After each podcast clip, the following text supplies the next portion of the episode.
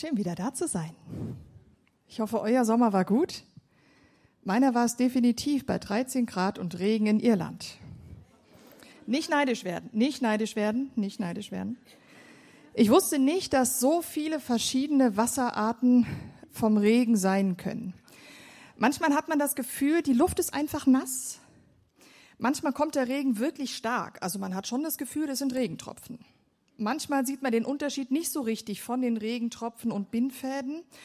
Manchmal gibt es die von rechts, von links, geradeaus, manchmal auch alles zusammen. Insgesamt habe ich mir dann vorgestellt, Regen ist Segen. Und dann ging's. War gar nicht mehr so schlimm. Das heißt, ich habe sehr, sehr viele Regentropfen abperlen gesehen. Und habe gedacht, oh, da könnte man doch mal eine Predigt drüber machen.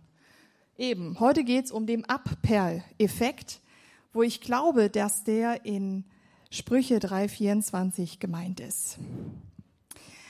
Unser diesjähriger Frühlingsputz, den haben wir in den Sommer verlegt, weil wir Familienbesuch bekommen.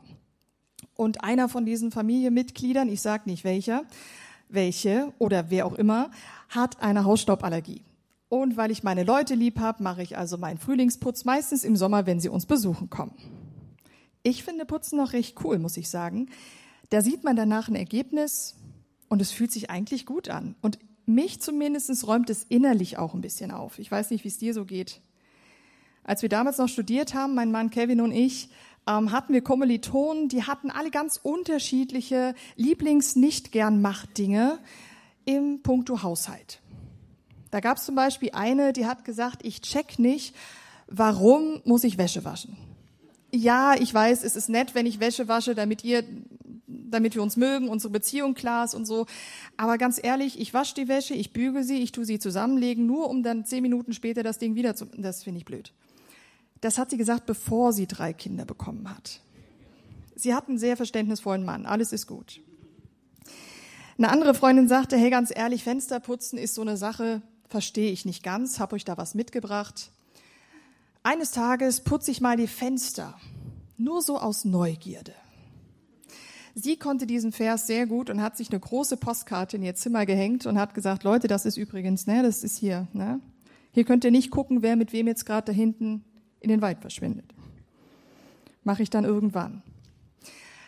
Es gibt ja recht viele coole Tools und Hilfsmittel, wie man so putzen kann. Gibt ja immer bessere. Früher wusste ich, also habe ich gelernt, einfach nur Wasser und mit einer Zeitung schön die Fenster abreiben. Das habe ich so in Florida gelernt dann irgendjemand sagte, hey, es gibt nichts über irgendwie diese Schaum, ich mache jetzt keine Werbung hier, auf jeden Fall, hm, da musst du schön hier einsprühen, einwirken lassen und dann geht das ganz einfach.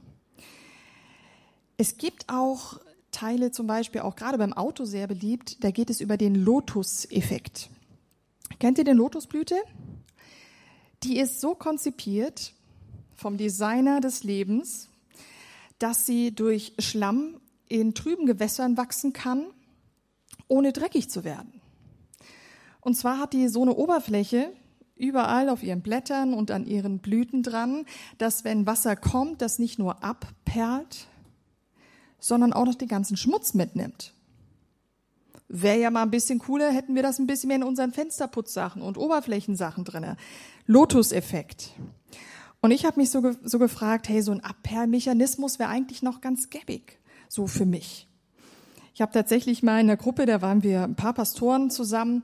Ja, Pastoren haben auch Frust. Das war so eine kleine Frustrunde. Und einer der, der Leiter sagte, wisst ihr Leute, Frust könnt ihr nicht vermeiden. Stress könnt ihr nicht vermeiden in eurem Leben und auch Situationen, wo schwierig ist, könnt ihr nicht vermeiden. Aber ihr könnt entscheiden, ob ihr es in euch reinlasst oder ob ihr es abperren lasst. Und ich gleich als eifriger Student sagte, ja genau, ich ziehe dann immer so eine Mauer hoch. Und er sagte, ja, ist ganz nett, Doro. Ich ziehe einen Regenmantel an. Oh, ist nicht so dick und nicht so aufwendig zu bauen. Kann man auch schneller wieder wegmachen. Ich fand dieses Bild so treffend. Ich ziehe einfach eine Regenjacke an. Weil das wird vorbeigehen. Und dann bin ich wieder sauber innen drin. Und ich bin überhaupt sauber durch die Sache durchgekommen. Das wäre dann so, ich habe äh, schwierige Gedanken, kein Problem, Lotus-Effekt. Regenmantel. Ich habe mühsame Menschen um mich herum, haben wir natürlich hier nicht, aber außerhalb von hier, ähm, kein Problem, Lotus-Effekt, Regenmantel. Ich habe eine schlechte Note geschrieben und muss die meinen Eltern zeigen. Kein Problem, Lotus-Effekt ist gerade ausgegangen.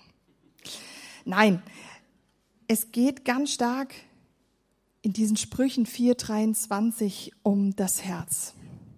Und Leute, die mich schon ein bisschen kennen, ihr habt mich ja schon drei Jahre kennengelernt, ich liebe das Herz, weil es so unglaublich tief ist und die Bibel da nicht nur einfach sagt, das ist ein ganz netter Muskel, den ich euch zufälligerweise mitgegeben habe, dass alles funktioniert, sondern der sagt, hey, da geht alles aus, alle unsere Gedanken, alle unsere Wünsche, alle unsere Vorstellungen vom Leben, alle Entscheidungen werden dort gefällt.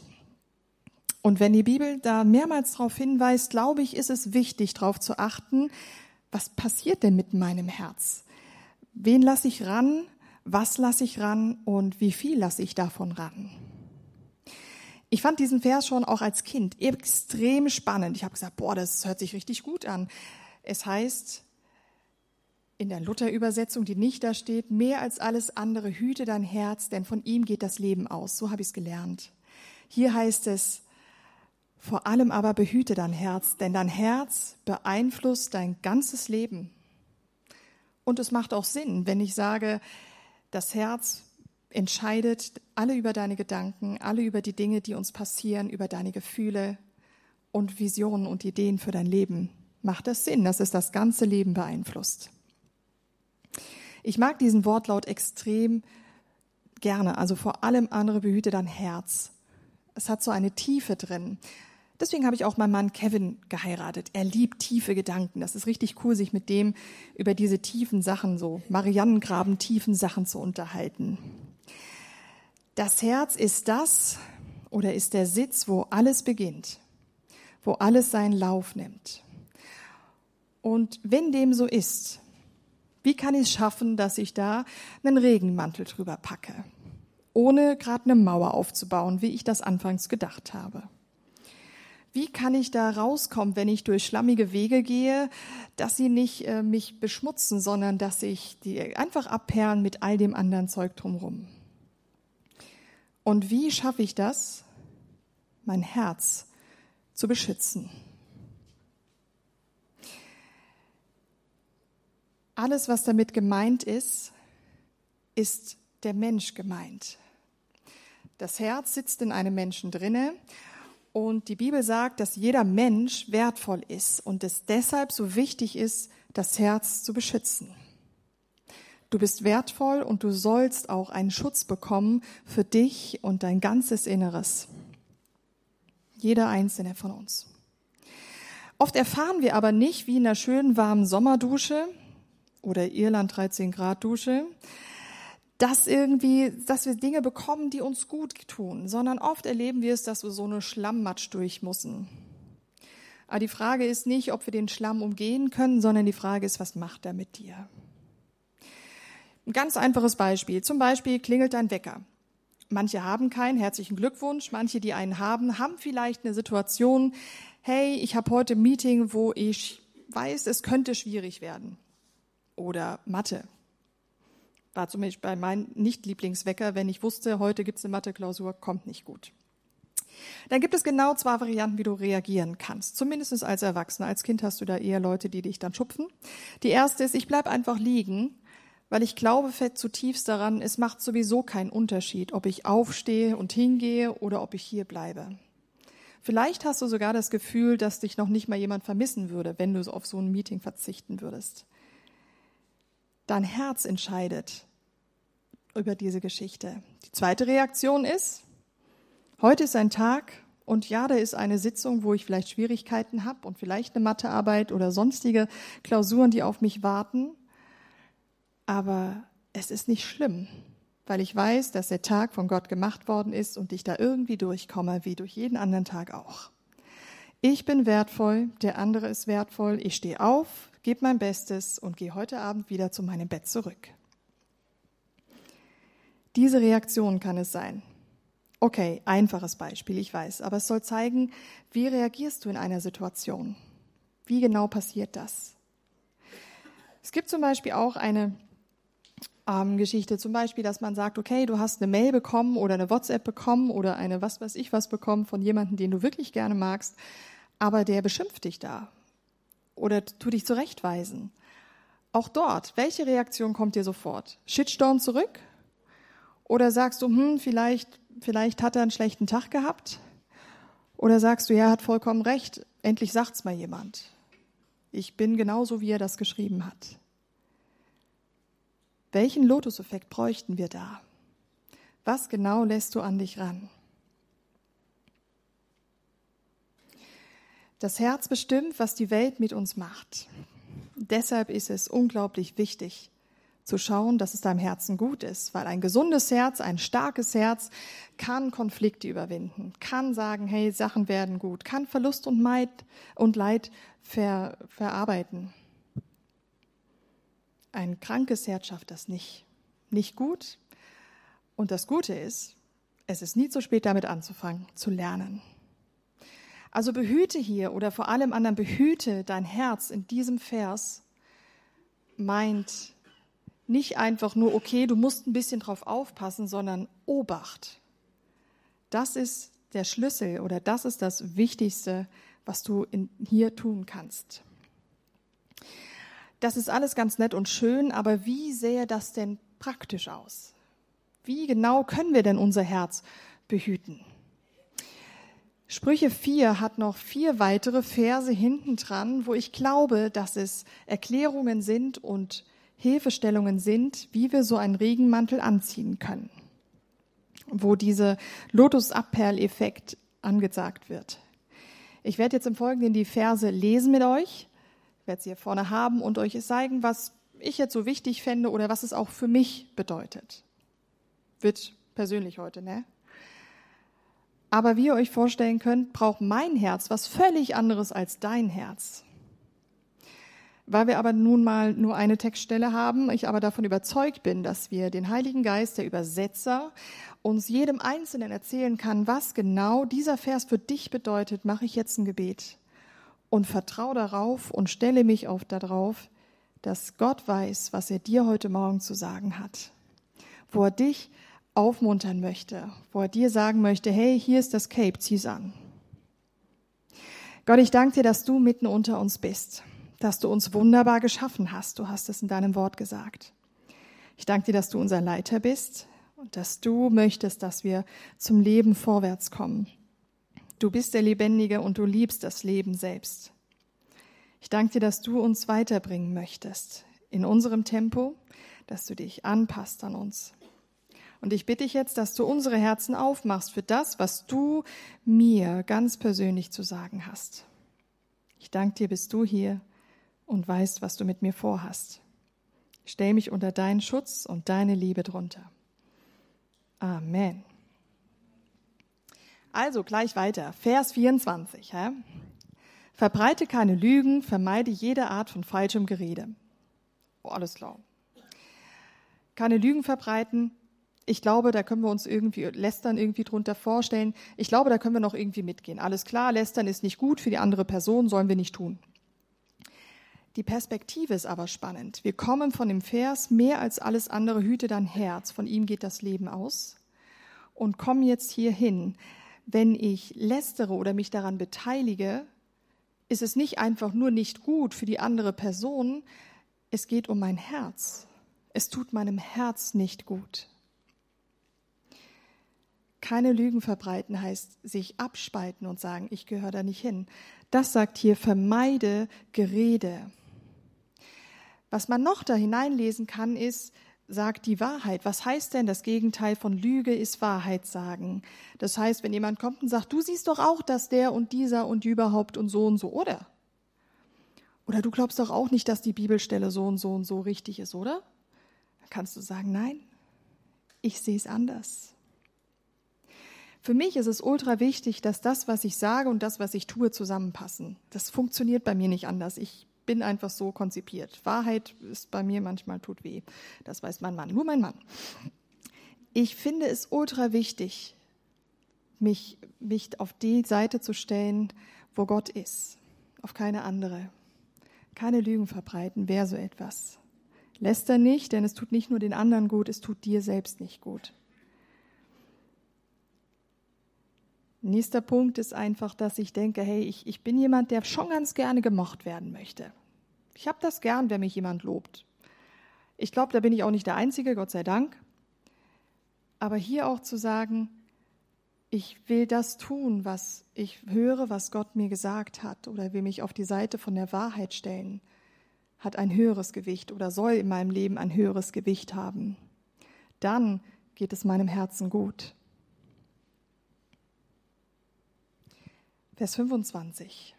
Da lesen wir, deine Augen sollen gerade ausschauen und dein Blick richte nach vorne. Ich habe übrigens immer eine andere Bibelübersetzung genommen. Es ist ultra spannend. Macht das mal ruhig zu Hause bei bibelserver.com zu gucken, was für Unterschiede sind denn in den Versen. Ich fand die jetzt sehr, sehr treffend formuliert. Dein Augen, deine Augen sollen gerade ausschauen und dein Blick richte nach vorne. Geradeaus bedeutet, die Perspektive ist nicht hinten, nicht links und nicht rechts, sondern für sie. Ganz einfach für sie. Sie heißt für mich auch, guck geradeaus und guck nicht auf das, was war. Oder verlier dich nicht in Grübeleien links und rechts. Was wäre, wenn ich diesen Weg gehen würde oder gegangen wäre? Oder was wäre, wenn ich so gehandelt hätte? Es hilft dir in dem Moment nicht. In der Bibel steht auch, hey, jeder Tag hat seine eigene Sorge. Wir müssen uns nicht schon mit morgen oder müssen uns auf keinen Fall mit gestern so stark auseinandersetzen, dass es uns im Hier und Jetzt hindert. Deinem Herzen oder meinem Herzen geht es gut, wenn ich so viel wie möglich im Hier und Jetzt bin. Ja, ich bin kein Emerit und bin jetzt irgendwo ausgewandert auf irgendeine Alphütte und werde da nie wieder runterkommen. Darum geht's nicht. So viel wie möglich da zu sein, wo ich hier und jetzt bin. Meinem Herzen geht es gut, wenn ich gerade ausgucke, auch geistlich gerade ausgucke. Wo ist mein Ziel? Wo will ich sein? Wer will ich mal sein? Und was hat das mit meinem Heute zu tun? Was kann ich heute dafür tun, damit ich da ankomme? Oder wie es einer so schön gesagt hat, wir wissen nicht, was der Tag heute bringt, aber wir wissen, wer diesen Tag heute geschaffen hat in diesem tiefen Vertrauen vorwärts zu laufen, dass der, der uns liebt, vorwärts bringt und mit uns ist und diesen Tag geschaffen hat und weiß, was kommt. Lobpreis hilft, die Perspektive ins Hier und Jetzt zu bringen und die Dinge zu ordnen und den, der das Leben ist, nämlich Gott selbst, an die erste Stelle zu bringen oder ins Zentrum, je nachdem, was du für ein Lebensmuster hast. Guck nach vorne und nicht links oder rechts oder hinter dich. Der 26. Lass deinen Fuß auf irgendeiner Bahn gehen und alle deine Wege seien gewiss. Hier ist mir aufgefallen, ebene Bahn.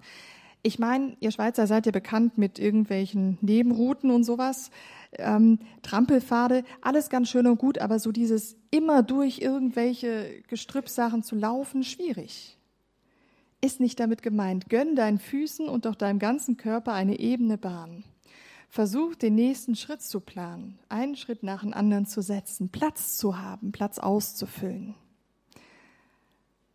Und dann diesem Weg folgen, der schon einer vor dir hergelaufen ist. Für mich ist das größte Vorbild Jesus selbst.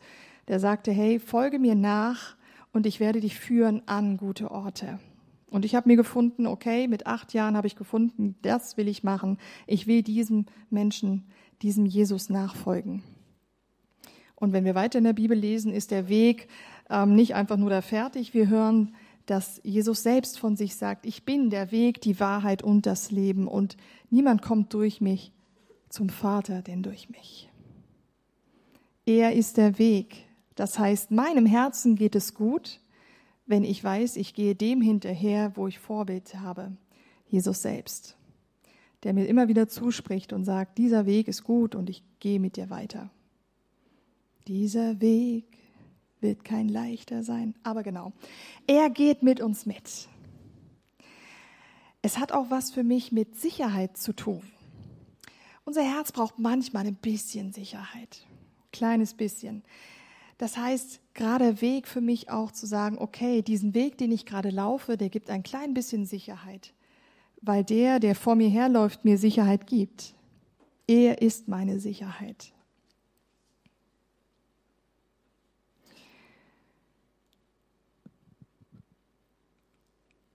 Siebenundzwanzig. Biege nicht ab nach rechts oder links und halte deinen Fuß vom Bösen fern. Biege nicht ab. Weiche weder zur rechten noch zur linken. Es könnte heißen, wo weißt du, wird dein Herz schwach? Und ich meine jetzt nicht bei einem guten Kaffee oder bei einem guten Stück Schokolade, sondern ich meine, wo weißt du, hm, könnte ein Fallstrick werden? Könnte mich wegbringen von diesem guten Weg? Könnte mich auf einen Weg führen, der nicht so gut kommt? Und es ist bei dir was völlig anderes als bei mir. Halleluja. Aber bei dir und bei mir ist das Gleiche, dass Jesus uns das aufzeigen kann durch den Heiligen Geist und sagt, hör mal, ich glaube, dieser Weg, geh anders, bieg nicht da ab. Wo ist dein Herz schwach? Wo hält es dich ab, der Mensch zu werden, den du eigentlich mal vorhattest zu werden? Wo? Wo sind Gedanken, die dich ja wegbringen von dort? Wo braucht dein Herz Hilfe? Bei dem Anziehen von diesem Lotus-Abperl-Effekt zu sehen, alles klar, das bringt mich nicht weiter, sondern er, der meinen Weg vorwärts geht, er bringt mich weiter. Jesus selbst als Vorbild nehmen. Ich fand das mega spannend, als Jesus vor Pontius Pilatus steht, dem Mann, der hier auf der Erde das Sagen hatte über sein Leben, der sagen konnte, mit einem Wort oder mit meinem Wort kann ich dich zum Leben bringen oder zum Sterben bringen. Und der Pontius, der fand den Jesus noch ganz nett. Der fand den irgendwie spannend. Und hat gedacht, hey, ich kitzel mal so ein paar Wunder bei ihm raus. Ich will mal gucken, wie der so reagiert, wenn ich das und das sage. Und Jesus war frei, innerlich frei. Er wollte niemandem gefallen. Er hat einfach das getan, wo er überzeugt war, dass Gott ihm das gesagt hat. Und diese innere Freiheit zu haben, tut meinem Herzen gut. Zu sagen, boah, ich will da durch oder mitgehen. Nicht in jeder Situation ist es leicht, genau diese Sachen anzuwenden. Ich bezaubte nicht, dass das Leben einfach ist. Aber wir haben den Schlüssel drinne, zu sagen, alles klar, was sind Parameter, was sind Hilfslinien, um unser Herz zu schützen.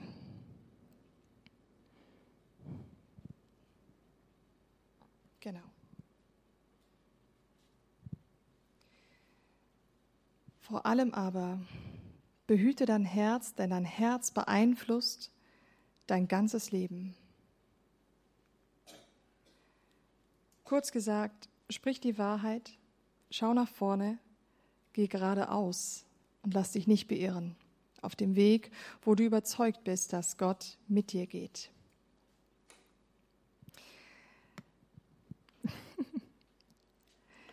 Vielleicht tust du das nicht immer wieder gerne, wenn du diese, diese Sachen siehst und denkst, ach, das kann nicht so einfach sein. Hm. Ich glaube, manchmal machen wir unser Leben komplizierter, als es wäre. Wenn Jesus dir sagt, folge mir nach, glaub mir, dass ich, dass ich das, was, was passiert, im Guten kommen wird, dann halte daran fest. Nichts anderes kann ich dir sagen. Halte daran fest und an diese Punkte. Versuch sie umzusetzen, nicht allein, denn wir wissen, aus dem Philippa 2,13, dass Gott selbst nicht nur das angefangen, gute Werk angefangen hat in dir, sondern es auch vollbringen wird. Auch das Wollen und das Vollbringen in dir tun wird. Du bist nicht allein. Du musst das nicht aus eigener Kraft tun. Er geht mit. Er ist der Fixpunkt. Vater, ich danke dir, dass du liebst dass du alles, was passiert, uns zum Besten dienen wird. In Situationen spreche ich das aus, wo wir das absolut nicht sehen, nicht fühlen, nicht hören und auch nicht anerkennen wollen. Du bist über allem. Und wenn du das für dich selbst auch sagen möchtest, lade ich dich ein, genau das zu tun, zu sagen, Jesus, ich stelle dich wieder über alles in meinem Leben, über meinen Scroll, über meinen Zorn, über meine Feigheit, über meine Angst, über all das, was mich hindern will, der Mensch zu werden, den du in mir siehst, um dir zu folgen. Ich danke dir, Jesus, dass du uns helfen möchtest. uns immer wieder hilfst, aufzustehen, uns uns die Hand reichst. Du bist höher, du bist größer und weiter als alles, was ich kenne und alles, was ich definieren kann. Und all das gebe ich dir heute neu an. Danke bist du mein Fixpunkt, bist du mein Ziel und sollst es bleiben, jetzt und bis immer. Du bist die Liebe, du bist da. Amen.